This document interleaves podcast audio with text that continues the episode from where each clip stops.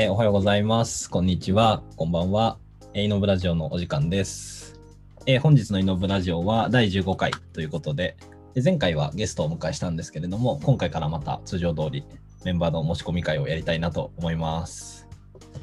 で、今回は、えっと、僕の持ち込み会ということでお話ししていきたいと思うんですけども、今日の持ち込みはですね、あの、フィルムカメラになります。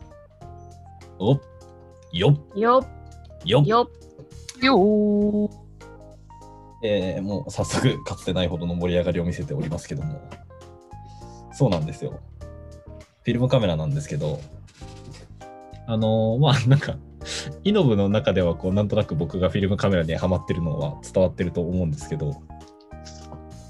そんなフィルムカメラについて今日はお話をしていきたいなと思っております。えー、っとですね これは僕がいつも誰かに質問をして大体始まるので誰か僕に質問してくれますか？いい感じの。ちょっとちょっと深掘って。いいいい感じの質問。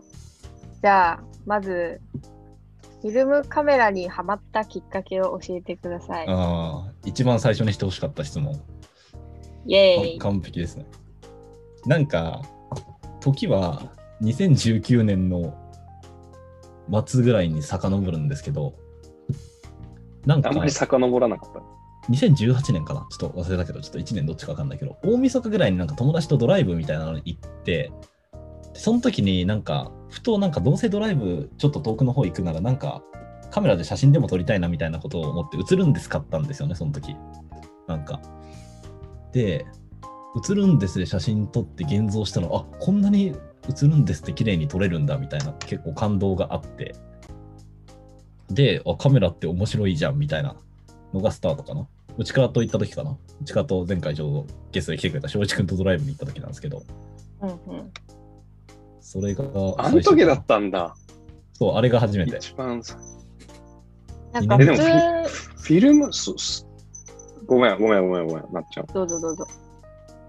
それで、普通はデジタルカメラとかにも最初は興味が持ちそうだけど、そこからフィルム行ったんですか？ああ、それなんか多分結構ポイントで、デジタルカメラって、なんか高いじゃないですか、結構。うん。だし、なんか入り口がなんか、まあ、結構 iPhone でも十分いい写真撮れるっていうのもあるし、映るんですってなんか1000円とかなんですよ。まあ、確かに、うん1300円ぐらいなんですけど、正確には。1300円でいつもと違う体験したいなみたいな、多分そういう欲求ですね。カメラとかじゃなくて別になんか1300円払ってこう、なんかいつもとちょっと違う感じの遊びになるんじゃないかみたいな。そういうスタートかな。だからめっちゃ写真に興味あったとかじゃないですよね、入り口はぶっちゃけ。うん、なるほどね。そうっすね、スタートは。で、なんか、もう一個あったのは多分、あのー前回ゲストで来てくれた翔一くん、まあ、ゆうくんも写真撮るけど、写真好きなんですけど、結構僕、あの、岡山義之っていう写真家が好きで、あの、ポカリスエットの CM とか最近だと撮ってる人なんですよ。で、彼って、まあ、結構フィルム使うのもそうなんですけど、映るんですでこう撮った写真をそのまま広告に使ってたりとかしてて、実は。うんうん。なんかそういうこうことをやってる人なんですけど、彼の写真とか結構僕はすごい好きで、なんかフィルムのそのザラザラした感じとか、あとなんかこう、なんかこう記憶の中にある感じというか、ちょっとこれもうちょっと後で話すかもしれないんですけど、フィルムってなんか別にその正確さを求めてる写真じゃないから、なんかこう、ちょっと雰囲気が柔らかいというか、ぼやっとしてて、僕のイメージだとなんか夢で見たことあるなとか、なんか昔こんなことあったらみたいな、なんかこう、記憶の引き出しを開けてる感じなんですよね、結構フィルムの写真見てるときとかって。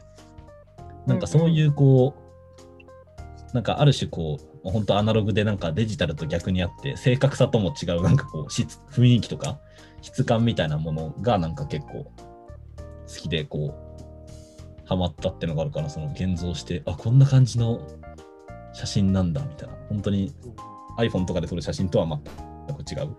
うん。っていうのが、まあ、最初の入り口かな、結構。うんうんうん。なるほどね。うん。てか、最初さ、そもそも、あの、映るんです持ってきたときはさ、あれなんか、何、周りに映るんですを使ってる人とかがいいたの？どうだっけな。いや、でも、小1が、へー。いや、奥山周樹の、奥山周樹さんはその時から知ってて、で、あフィルム、なんか普通にそのコンビニで買えるカメラでこんないい写真撮れるんだみたいな感動があったんだと思う、多分。ああ、確かに。俺もやってみるかみたいな。そうか、コンビニで買えるのか映るんですまあ なんね。か失礼ながら、そうそうそう、なんか、なんか、あプロもこういうの使ってんだみたいな、まあ、俺もワンチャンいけんちゃうかみたいな、なんかそういう、こう、のがあったのかもね。うんうん、いそうか。や、本当に、俺多分カメラとか、興味なかったわけじゃないんだけど、なんか10万とか20万とかするじゃないですか、やっぱりこう、まあもっと中古のカメラとかで安いになるけど、ミラーレスとか。なんかそんなにいきなりボンって出すほど、もうスタートのハードル高いと思うんだよね、デジタルカメラって多分。かといって別にスマートフォンでパシャパシャ撮るのが好きというわけでもないというか別に。思い出残すのが好きだからカメラって感じでもなかったんだよな。その雰囲気とか質感なんだろうな。なんかうん。好きで始めたって感じですかね。あの、質問があるんですけど、いいですか？どうぞ。あの、イノブとかで4人とかで集まったりすると、匠くんよくフィルムカメラで写真撮ってくれるじゃないですか。はい。で僕いつも気になってるのが、匠くん映らない、じゃんはいはいはい。僕それでいいんすかっていう、あなんかその思い出を残すってさっきおっしゃってたじゃないですか。そうその、自分は映ってなくていいいいんすか？で、僕いつも気になっちゃって、いつも、いいつも、だから、匠くん撮ってあげるよ、撮ってあげるよって言うんだけど、なんか、いや、いいから、いいから、みたいな感じじゃん。うんうん。それ、そうだよね。公平はめっちゃ俺の写真撮ってくれるよね。いや、だからなんか、撮ってる人が映らないのかわいそうだなと思って、俺は。でも、匠くんはそれでいいってこと？いや、それ結構面白くて、僕そもそもまず、写真に撮られるのがそんなに、最近はまあ別に嫌いじゃないけど、好きじゃなかったんですよ、昔から。ってのもあったし、あの最近は全然好きですけどね、普通になんかみんなと一緒に写ってんの嬉しいから。あとは、なんか面白くて、なんかあんま自分の楽しそうにしてるとこよりも、他の人の楽しいところ、楽しそうにしてるとこ撮れた方が、なんか自分が楽しかったこととか思い出しやすいんですよね。ななんか思い出しやすいというか、なんか自分が楽しそうにしてる写真見るより、なんか他の人が楽しそうにしてる写真を自分が撮ったってことのが全然嬉しいんですよ、なんか。そっちが全然上回ってくるかな、割と。そう、フィルムのいいところって、なんか、1回で変な話、例えば映るんですとかって27枚しか撮れないんですよ。だから、撮った27枚、大体全部覚えてるんだよね、変な話。現像する、出す前とかも、あ、大体こういうの撮ったな、みたいな。もちろん、こう、完璧には覚えてないけど、あ、大体こういう写真撮ったよな、あれどうなってんだろう、みたいな。なんか自分がそのシャッターを押した瞬間っていうのをほぼ全て記憶している、割と。うん。だから1枚に対するこのまあ集中力というか、あとなんかこう、意識みたいなのが結構残ってる気がするんだよね。スマートフォンとか、いくらでも撮れちゃうから、なんかこう、逆に一枚一枚の重みがなくて、後からいい写真選べやいいやみたいな感じで、結局見ないみたいな、のがある気がしてて、なんかそういうところ、かな。ごめん、ちょっと、あの 僕映ってなくていいんですか？問題か？ちょっと広めに回答してしまったけど。それは結構あるかな。なんかさ、なんだろう、なんか、修学旅行とかさ、高校とか中学の、大体さ、プロのカメラマンさんみたいなのが来てさ、みんなの写真たくさん撮ってるじゃん。で、なんかこう、学校で写真ずらずらずらって並んでて、写真写真を選んで買うみたいなのとか、なんでお前好きな子の写真買ってんじゃねえよみたいな、そういう一幕があるくだりだと思うんですけど、よく。あれとかも俺全然こう、多分写真買ってないんだよね、ほとんど。だなんかそういう自分がそこにいたみたいなことに対して、なんか他の人が撮ったものだと、あんまりこう、興味ないんだけど、なんか自分が撮ったものとかだとそこに興味湧くんですよね、やっぱり、みたいな、そういうのがあるかもね。そういう驚きもあったかも。確かになんか修学旅行で、とかの、なんか小学校のアルバムとかでさ、なんかうんうん見返してる修学旅行で見る写真と、うん、自分がその時にこう体験したイメージみたいなのってちょっと違うよね。うん、そうな、繋がらないんだよな、あんまり。確かになんか自分でシャッターを切るっていうのは、そういう自分のイメージをそのまま取れるっていう良さはあるのか？うんうんうん。確かに自分が見ていたその風景を撮れるからね。うん。全然違うよね、人に撮ってもらったやつと。じゃあ、匠くんはもう映らなくていいっていうことで、いいのかいやいや、そうは言ってない、そうは言ってない。いやだから、そういうことか。そういうことでいいんだよね。わかりました。いやまず普通になんか、わかりました。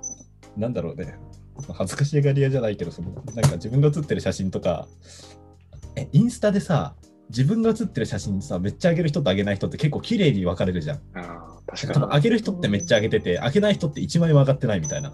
僕、後者なんですけど、多分。確かに。この中で自分の写真上げてる人っていないよね、多分。イノボの4人でいなくない？集合写真ならいいるけどさ、あんま自分のピンシャとかもする人っていないよね。確かになっちゃんも浩平もあげて、あげないよね。うん、上げてるイメージない。に。ないね。ね。まあ別にインインスタに上げないから別にこうなんかその人にとって意味がなかったとかではないけど、写真って結構そう考えると不思議だね。特に見返したりもしないししさ、変な話。え、私めちゃくちゃ見返すタイプ。あ、見返す。え、何の写真見返してる ?iPhone? え、なんかもう気がついたら写真フォルダ開いてるみたいな感じ。めっちゃ見てるやん。めっちゃ見てるそれはの。見すぎちゃう？え、なんまあかさ、でもさ、うん。あ、ごめんごめんごめん。どうぞ。あ、いいよいいよいいよ。いや、なんか、あの、アップルのパソコン、うんアップルのパソコンってなんて言うんだっけ ?MacBook? ママック？そうそう。どうした？あの、MacBook 使ってる人ってさ、なんかこう iPhone で撮った写真は iCloud ですぐにこう見れるじゃん。うん。だからなんかすごい見てるイメージがあるんだけど。僕、僕逆に Windows だから、なんかパソコンで見れないのよ。携帯の撮った写真を。まあ、見見れなくはないんだろうけど、はいはい、はい。すぐ見れなくて、だから全然うん。写真を見るっていう習慣があんまないんだよね。私ね、スマホで撮ったやつ、スマホでそのまま見てあて、スマホでパソコンに、そう、パソコンに映すのは、あ映してない、ね、映してないっていうか、iCloud も今いっぱいになっちゃってるから、まあ、映せないっていうのが正しいんだけど、ななんだろう、なんか、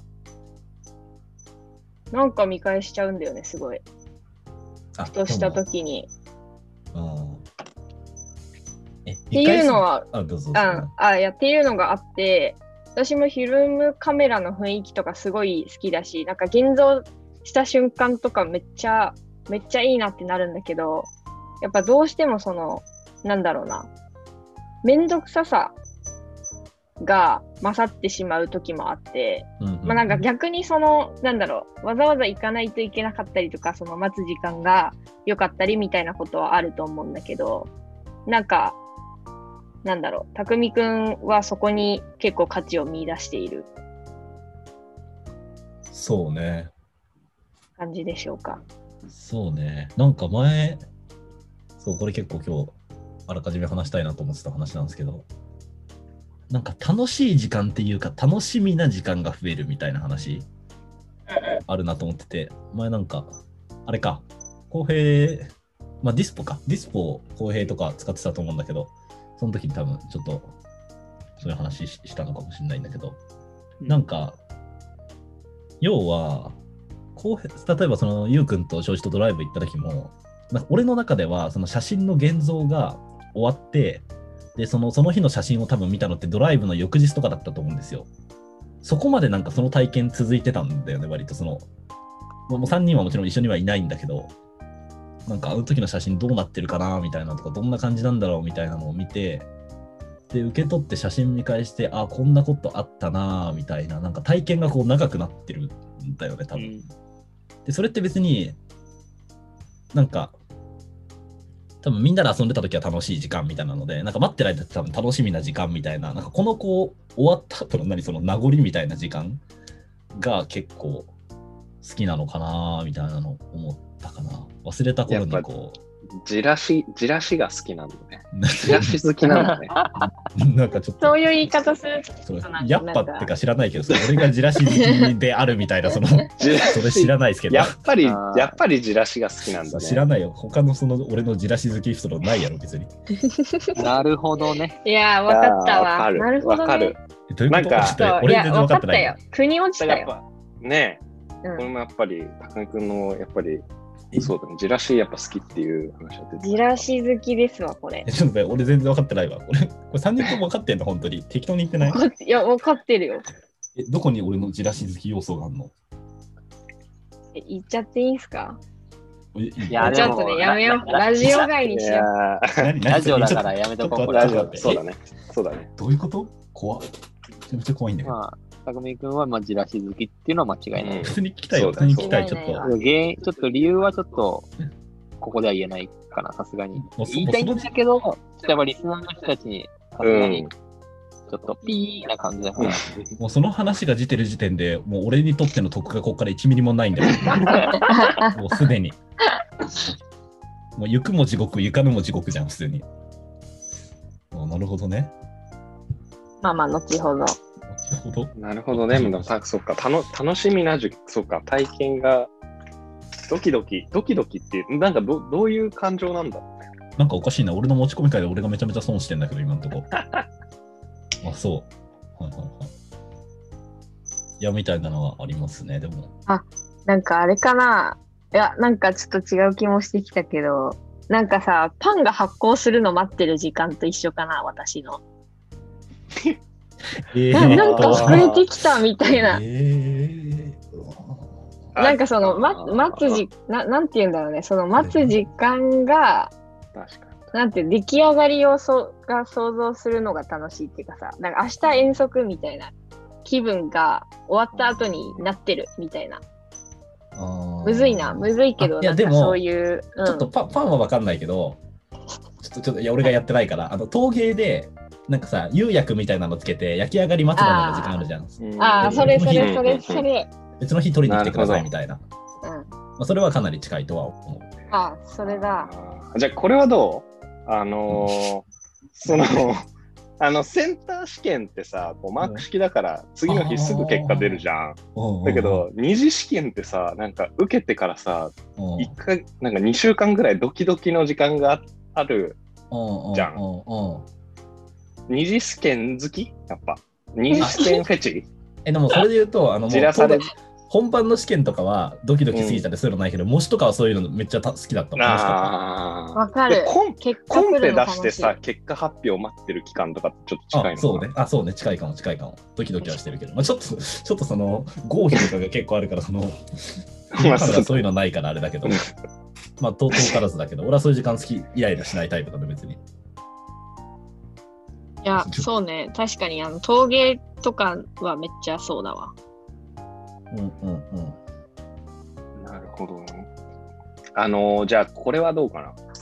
なんか、あの、サンタさんに願い事を書いて次の日の朝を待つ感覚？うん。うん、なるほどね。サンタさんに願い事を書いて次。まあ、まあ、まあ、近いか。違うか、やっぱちょっと。違いか。何このよく、いやでもそんなおもんない大喜利みたいなやつ。何これ。大喜利じゃねえか。うんうん。でもその待つ時間、待つが楽しいっていうのは、結構なんか、現代ならではの価値みたいな気もするけどね。そうね。いや、あと、うん。ちょっとそこに、いや、サンタさんので言うとさ、ギャップあったら 悲しい悲しいじゃん。拾ってくれた。ああ、なんかそのギ。ャップがあったらあったらいいんですよね。フィルムは。なんかだからそういう意味だと陶芸が俺一番近いと思ってるんだけど、あこういうなんか色にしたかったのにちょっとこういう感じの色になっちゃったかとか、うん。みたいな陶芸であったと、陶芸とかであると思うんだけど、俺の高校の時、工芸の授業を取ってて、なんか焼き物作った時そういう感じのあったんですけど、よくあ、なんか思ったよりも違う色になっちゃったな、みたいな。まあこれはこれでいいか、みたいな。自分は8割取れてると思ったけど、実はケアレスミスで5割しか取れてなかったみたいな。で、全然予想外の写真がめちゃいいやん、みたいな。なるほどね。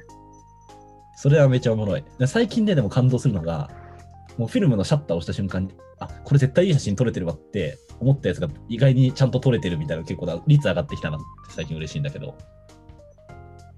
それはあるわ。昔は、昔はっていうか、まだ始めて1年半ぐらいしか経ってないですけど。え、なんかさ、うまく撮れたとかってどうやって判断するの？フィルムカメラって。1個は構図とか、あと光とかじゃない？ああ、光は、そうね、光は確かにそう。この、そう、そう。この光の角度とこの構図めちゃくちゃいいいな、みたいな。なんかまあ、大体こう、それもデジタルと違うのかもしれないけど、多分デジタルカメラで撮るときよりも、フィルムカメラのシャッターを押すときって頭の中にこういう写真だといいなみたいな結構イメージができてんだよね。なんか、でうん、押してる。だからもう高いからさ、普通に冷静に考えると、1シャッター100円ぐらいするんですよ。普通に。うんだから結構まあ、その、ね、シャッターそんな簡単には押さないっていうか、あ、そうなんだ。うんうん、みたいなのはあるかな。なるほどね。うんうんうん。結構いろんな角度探して、あ、ここだみたいな。ところで押すみたいな。のがありますね。いいですね。うん。え、なんかど、どんな写真が撮りたいとかってもう、なんかすでに言語化されてるの？あ、最近ありましてですね。うん。僕、あの、あのすみません、ちょっと、あの今日のあの概要欄にちょっと僕のインスタ載せとくので、もしよかったら見ていただきたいんですけど、なんか結構、構造物みたいなのをずっと多めに撮ってたんですよね、割と。なんかクレーンとか僕結構撮りがちなんですけど、うんうん。僕高いところにあるものが好きで、屋上がめっちゃ好きなので、あの、街散歩するときとか、あの知らないビル入ったら絶対屋上行けるかどうか確認するみたいな癖があるんですけど、確かに屋上確認してるよね。うん、してるしてる。この間吉祥寺でいい屋上見つけちゃって。怖すぎるよね。怖くないでししょ。そうそうそう。そう僕、屋上超好きなんですけど。で、なんか多分 僕、多分なんか空、空に羽ばたきたい欲求があるでしょうけど、なんか高いところのものとかいっぱい撮ってるんですけど。あで、ごめんなさい。なんか僕、構造みたいなのが好きななんか面白いこう階段の形とか、なんか鉄骨がこうたくさん組み合わさってるものみたいなのとか、そういうのでクレーン好きなんですけど、でもとはいえやっぱ、あの、なんか風景の写真とかって別にそこに人がいないから、なんか自分一人しかいない写真なんですよね、多分。この風景とか光景をいいと思った自分なんだけど、ポートレートみたいな人がこういる写真とか、まあ集合写真とかでもいいんですけど、やっぱ一緒にこう楽しめる人数が多いので、やっぱそういう写真がいいなと最近思ってて、うんうん。構造の中に人をどううまく置く置くかみたいな。その風景の写真でも人の写真でもないような5対5みたいな写真を目指していますね。あの、小宮山俊さんっていう写真家の人がいるんですけど、ちょっと画面共有ですよ。ちょラジオで聞いてる方は、ぜひ、あの、小宮山俊さん、ちょっと検索していただきたいんですけど、っていう方が結構、とか、まあ、いくつか推しの人いるんですけど、とかいい例で、構造の中に人を置いて、人をよく見せるみたいな感じの写真を撮りたいなと思っています。そうなんですよ。あとなんか、なんだろうね、写真ってさ、自分がこう、ちょっと小宮さんのちょっと探しながらあれですけど、自分がそこにこう、存在していた感じがすごいあるじゃん。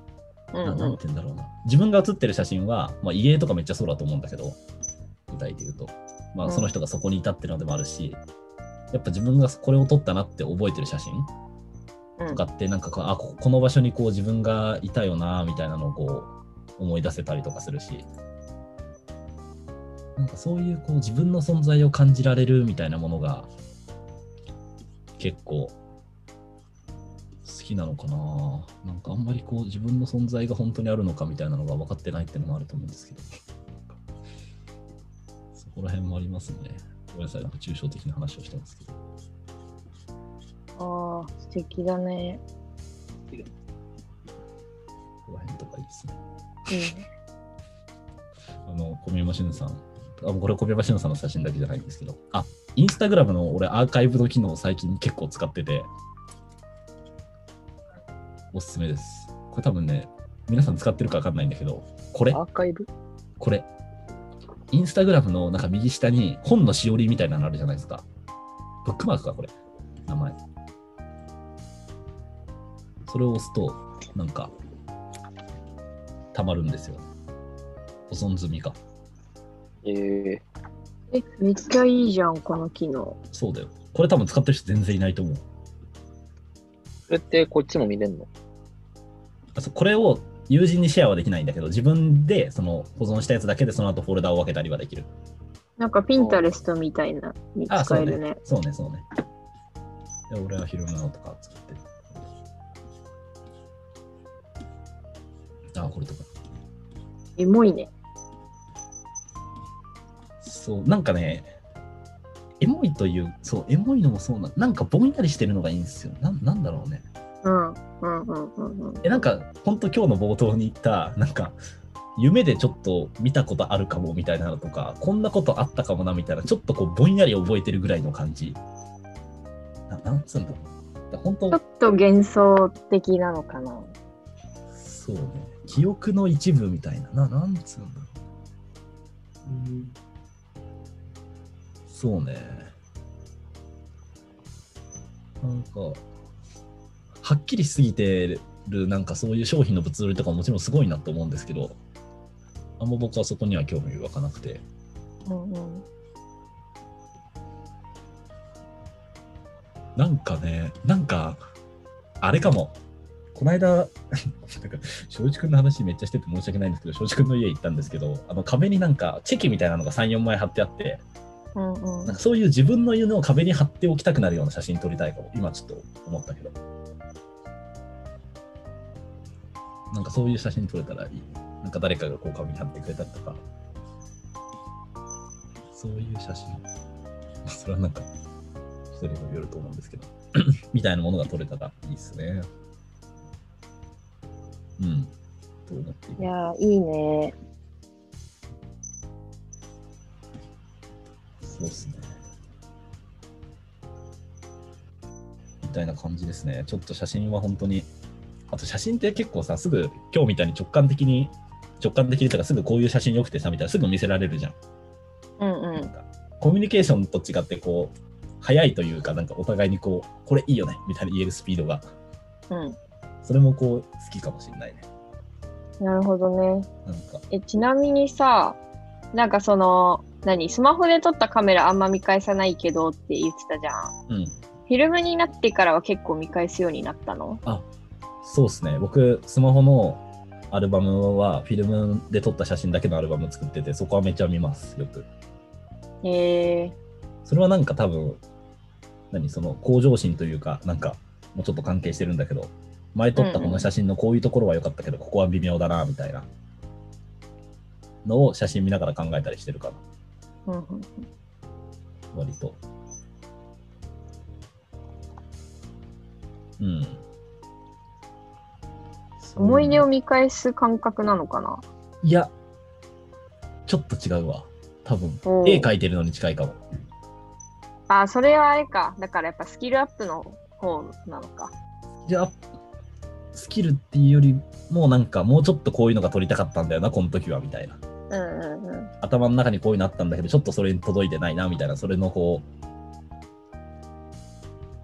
う、うん、なんか、絵描いたりとか、なんか、こういう味の料理作るつもりだったんだけど、ここまでしかいかなかったか、みたいなので見返すことが多いかも。まあ、次こういうの撮れたらいいな、みたいな。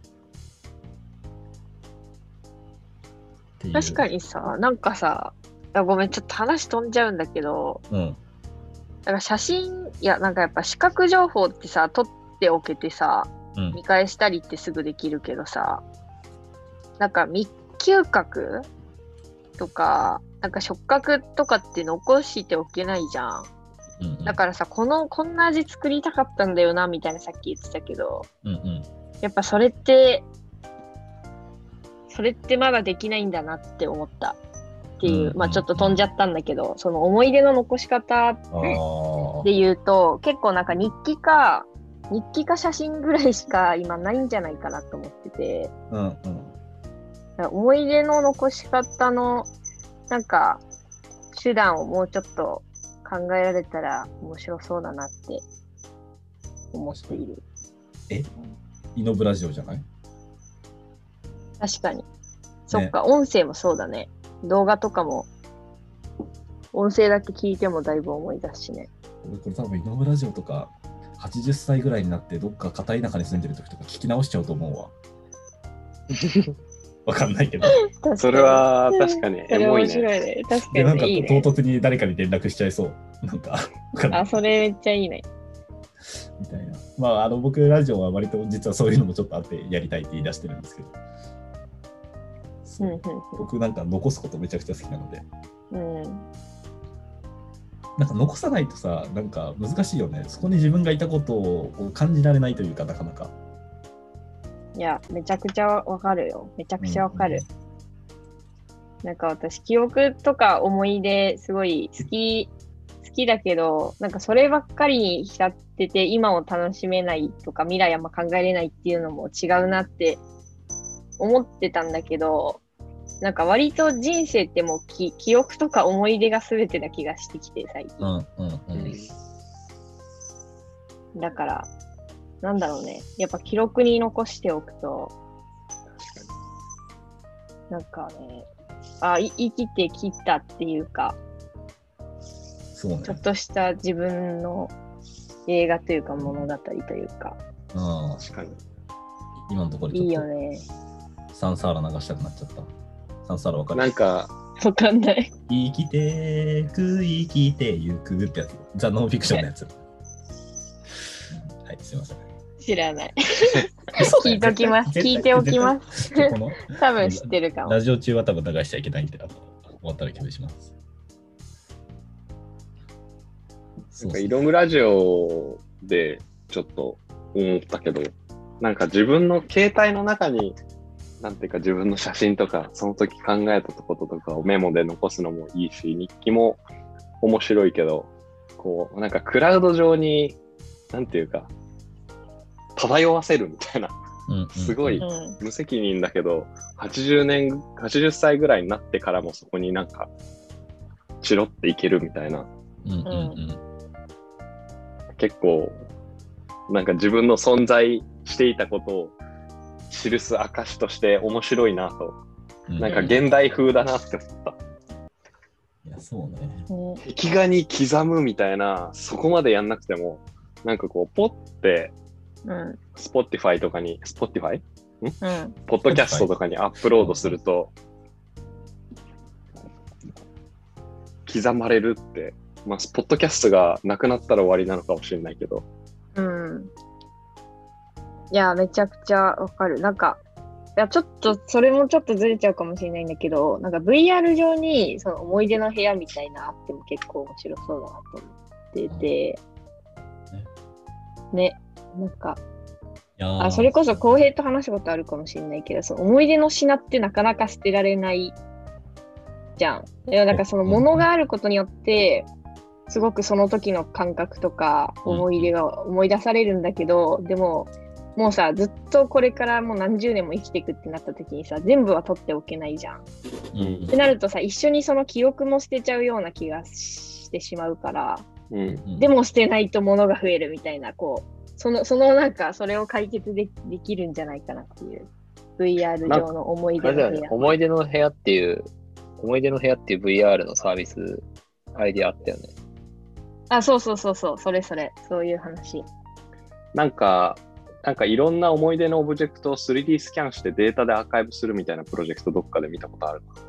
あ、あやっぱマジ？いや、それとかさ、なんかレンタルみたいな感じでさ、普通に月額いくらでさ、払う人いっぱいいると思うんだよな。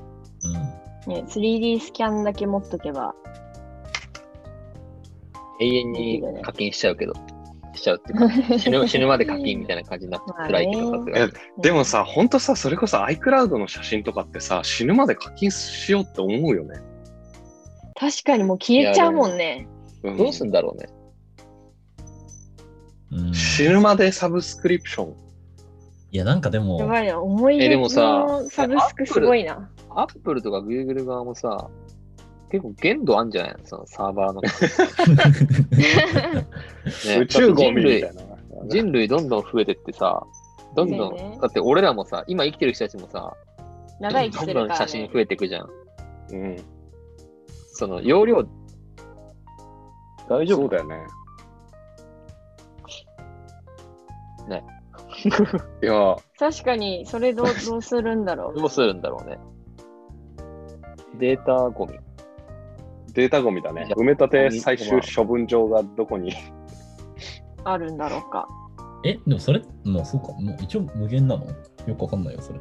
無限っていう概念ってあるの？データの世界。ごめん、俺それよくわかんない私詳しくそうねないんだけど。でも無限はないでしょ。ちょっとデータ詳しい方、リスナーさんでいたら教えてください。ちょっと確かに。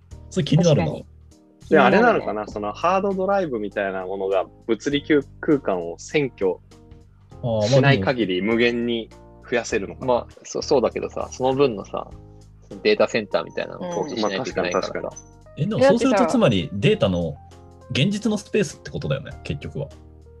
サーまあ、バーがだからそのそう確かにサーバーとかサーバーデータセンターとか。そういうことそういうことそうだよ。公平のさ、ブログが消された問題もそれじゃないの？なんかそのデデータがもう抱えられませんみたいな。あ、違う違う違う。それ？は違う。違うっけ？それは、全然全然。まあ、まだそんなになってないから。将来の話だから。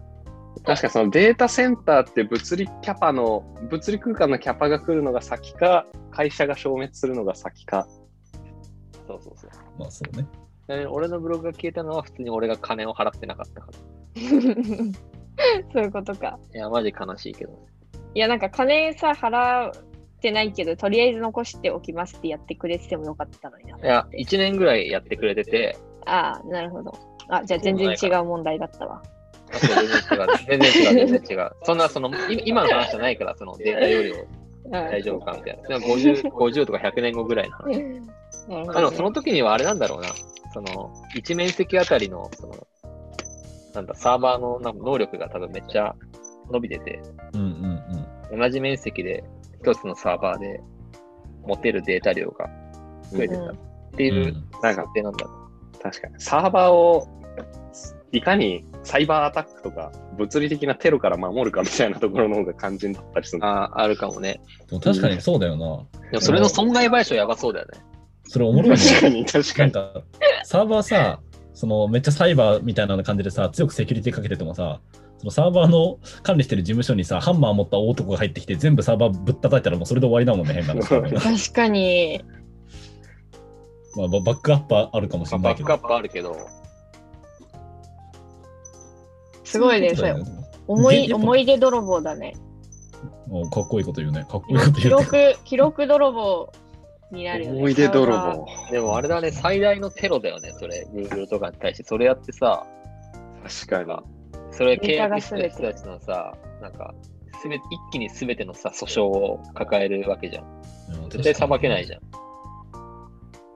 確かに。Google のサーバめちゃくちゃテー、ロだな、それ。Google のサーバーとかのやっぱ無限にバックアップ取るのかななんか。いや、取ってると思うけど、無限、あ無限は無理だもんな、現実。全然無理。うん、取ってると思うけど、うんだから、Google の全そういう SF の小説書いたら面白そうじゃない？ねじゃなんか、本当そうだよね。デーデータタをめ持ってぐる攻る、防戦。データ持ってる会社に全部爆爆弾仕掛けてうんってやったら、なんか、い今の世界どうどうなるんだろう。データがない世界ってことだよね。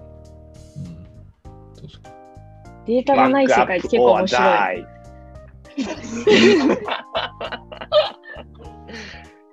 ちょっと陽気な、陽気な修士課程3年生が現れましたけど、急に。ちょっとあの、まあ、ぼちぼちいい感じの時間なんですけど、さっきのが最後の締めでしたね、さっき。使命でしたね。あの、本当に、フィルムカメラ、本当に良いので。そう、フィルムカメラの話してそうだよいや、そういやでも本当嬉しくて、なんか、フィルムカメラ買ったんだけどみたいな感じで、インスタのストーリーでこう、なんか連絡くれる友達とかいて、ちょっと増えてるんですよ、フィルムカメラ始めました友達が。2人ぐらいなんですけど、普通に嬉しいです。いいじゃんいいじゃんいや、嬉しい。そう。なので、あの皆さんももしよかったらぜひ、やってみてください。えーということで、あの今日はフィルムカメラのお話でした。えーまたなんかお便りとかで感想などあったら、えー概要欄のところにつけておくので、えーもしよかったら、えーコメント、お便りなどいただけると嬉しいです。来週は内倉くんの持ち込み会になります。はい、来週とか次回ですね。えーそれではまた次回も聞いてください。ありがとうございました。ありがとうございました。ありがとうございました。ありがとうございました。